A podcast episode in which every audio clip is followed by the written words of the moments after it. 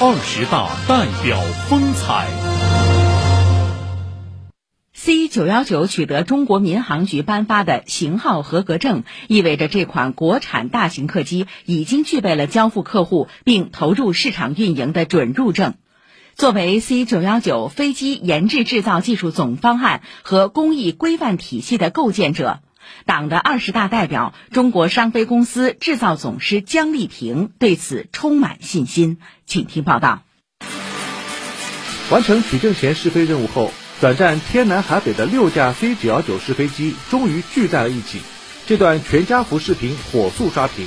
只见六架蓝绿白涂装的飞机首尾相接驶上滑行道，航空界对此有个术语叫“大象漫步”，要的就是这股气势。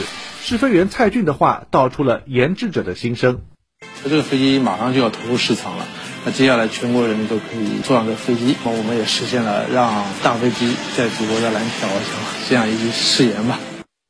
位于浦东祝桥的中国商飞总装制造中心是 C 九幺九的诞生地，姜丽萍曾在这里担任总工程师，组织建设了五条国际先进水平的自动化装配生产线。针对 C 九幺九机体尺寸大、零件多、大量采用复合材料和铝锂合金等轻质材料的特点，围绕对接制孔等工艺难题，姜丽萍带领团队取得十二项发明专利。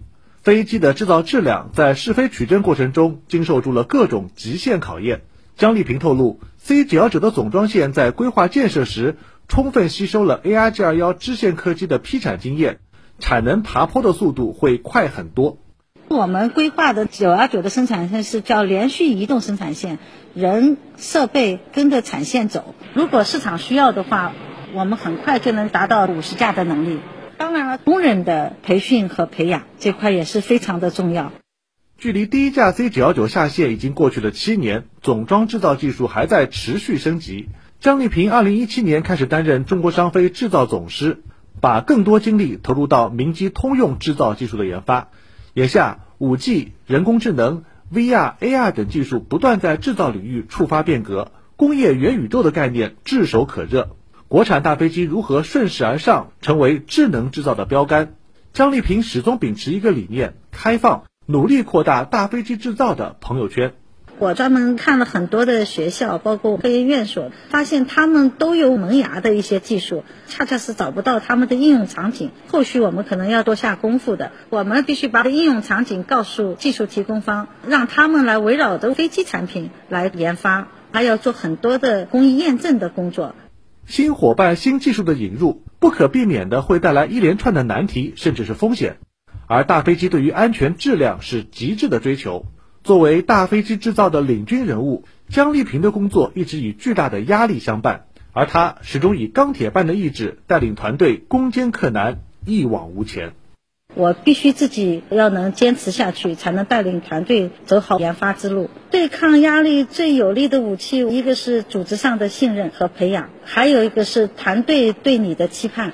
在这背后，是对国产大飞机满满的爱。一九九九年，姜丽萍被公派前往国外工作。二零零二年，ARJ 二幺支线客机正式立项。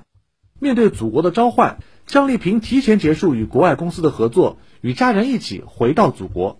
在他看来，这是自己最果断也是最正确的一个决定。我们去的时候，就是一直抱着一定要回来这个心态去的。听到 ARJ 开始立项，我们立刻就响应了，就回来了嘛。国外你可以学到一些知识。真正的本领是在我们自己的项目上练出来的。担任总工程师职务整整二十年，将 ARJ 二幺、C 九幺九两款机型送上蓝天。姜立平的感受是，大飞机事业确实很难，这其中起决定性作用的不是具体的某几项技术，而是一往无前、坚持到底的意志力。最需要的是我们自己的意志力，能够坚持到最后就是成功。新型的举国体制是我们做九幺九研发的一个底气，就是要更多的投入自己的力量去研发。我相信不久的将来，我们能实现自主可控。以上由记者孟晨杰、赵红辉报道。